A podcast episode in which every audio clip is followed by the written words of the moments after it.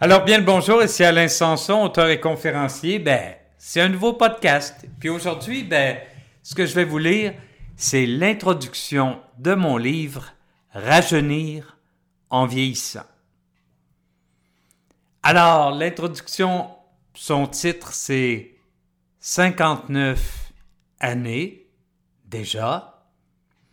Et elle arrive avec une petite citation de Daniel Pénac qui dit Regarde-toi un peu. T'as pas honte d'être si jeune? À ton âge? Alors, pour être franc, j'aurais jamais cru que ça arriverait. Me réveiller en me disant que mon anniversaire approchait et que j'aurais bientôt 59 ans. Imaginez. Hey! Mon père est décédé d'un cancer du poumon à l'âge de 62 ans.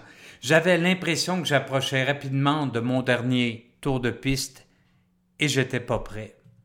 Remarquez que de jour, ces pensées ne me traversaient même pas l'esprit pour être franc.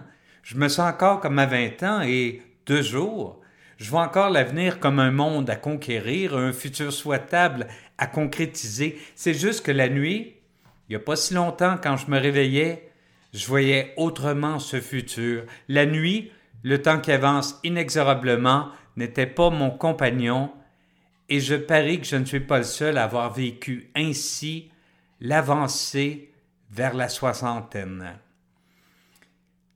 Car je me souvenais de quoi avaient l'air les gens de 60 ans quand j'étais enfant. Ils étaient cacochimes, ils radotaient, et jour après jour, ils me donnaient l'impression d'attendre la mort sans trop rien faire. Je voulais pas de ce sort. C'est ainsi qu'est né ce livre qui sort allègrement de mes autres ouvrages, de mes ouvrages coutumiers.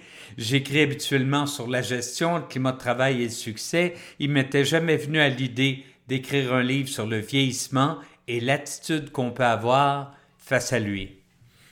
J'ai donc épluché les recherches scientifiques sur le sujet, j'ai fouillé dans mes souvenirs et j'ai jeté un regard lucide sur les gens que je rencontre chaque jour. Grâce à mes découvertes, j'ai commencé à voir différemment les gens au supermarché. Alors que j'avais tendance à les ignorer, je me suis mis à observer lesquels, malgré leur âge, paraissaient vieux et lesquels semblaient encore jeunes.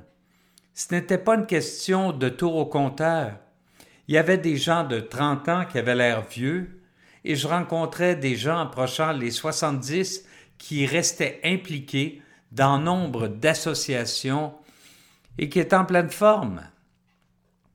Qu'est-ce qui différenciait ces gens? Je me suis posé la question et le livre que vous écoutez, en fait, dont vous écoutez l'introduction en ce moment, résume ce que j'ai découvert. Plusieurs conclusions vous surprendront, plusieurs vous déstabiliseront et vous détesterez peut-être le message principal que je vais vous communiquer. Ça dépend de vous. Et oui, tout dépend de vous. Je sais, il y a votre santé, vos petits bobos, les médicaments que vous devez prendre pour conserver un état optimal, le regard que les gens portent sur vous, l'idée que vous vous faites de l'âge d'art pour votre santé. Mais bien au-delà de tout ça, il y a vous et l'image que vous entretenez du temps qu'il vous reste. Que diriez-vous d'en profiter au max? Que diriez-vous de faire en sorte que ces années devant vous, loin d'être un long mouroir, se révèlent les plus agréables de votre vie? Vous vous êtes tellement retenu au fil des ans. Combien de rêves avez-vous caressé en vous disant qui n'étaient pas pour tout de suite? Pendant ce temps, vous vous êtes engourdi tranquillement en vous disant qu'un jour ce serait votre tour, mais ce jour n'est pas encore arrivé. Vous vous êtes dit Oh, c'est pas le temps de changer les choses, la maison n'est pas payée. J'attends que les enfants soient partis. Plus que dix ans, et je toucherai ma retraite. Au fil des années, il est possible que vous n'ayez pas réellement vécu votre vie, trop occupé à entretenir le statu quo, à ne pas faire de vagues et à ne rien remettre en question, mais ces années se sont envolées, elles sont perdues.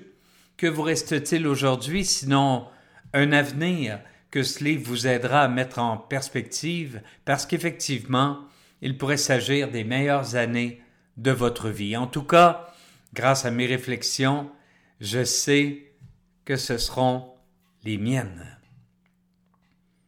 notre itinéraire. Au cours du premier chapitre intitulé Une question de croyance, je traiterai des idées que nous entretenons face au vieillissement. Ces croyances, largement issues de nos souvenirs des personnes que nous considérions comme vieilles quand nous étions enfants, sont venues polluer notre vision des dernières années de vie. Vous constaterez que bien des choses ont changé depuis votre enfance en ce qui a trait au vieillissement et que l'avenir est bien plus rose que vous pouvez l'imaginer.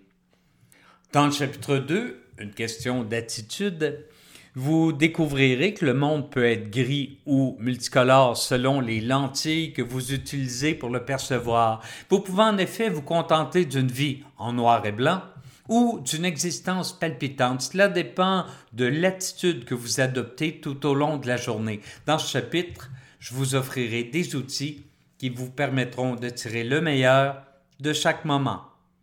Intitulé Une question de contrôle, le chapitre 3 vous prodiguera le conseil le plus important de ce livre. Ne permettez pas qu'on prenne entièrement soin de vous.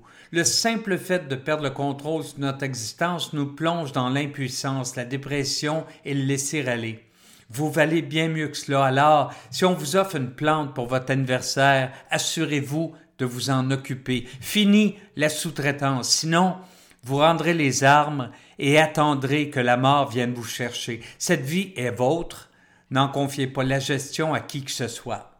Le chapitre 4, une question de soutien social, vous ramènera à ce qui a fait votre bonheur pendant la majorité de votre vie active, votre réseau social et les relations que vous avez entretenues avec les membres de votre entourage. Malheureusement, quand arrive la retraite, on en vient à négliger cet aspect tellement important de notre vie. Dès lors, on se tient constamment avec les mêmes personnes et si celles-ci ont tendance à s'encrouter, elles ne tardent pas à avoir une mauvaise influence sur nous.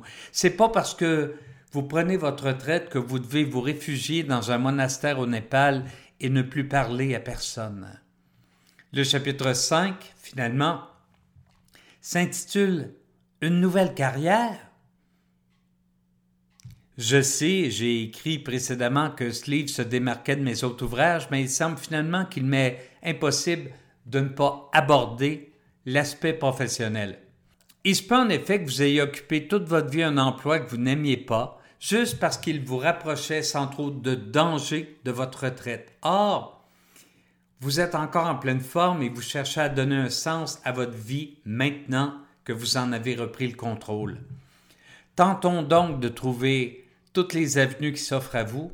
Vous êtes chanceux, le manque de personnel est criant dans nombre d'entreprises. On a besoin de vous, de vos compétences, de votre savoir, de vos habiletés et de votre bon vouloir. Mieux encore, votre nouvel employeur se pliera à vos besoins et tiendra compte de vos obligations familiales. Vous vous apprêtez à vivre la meilleure période de votre vie.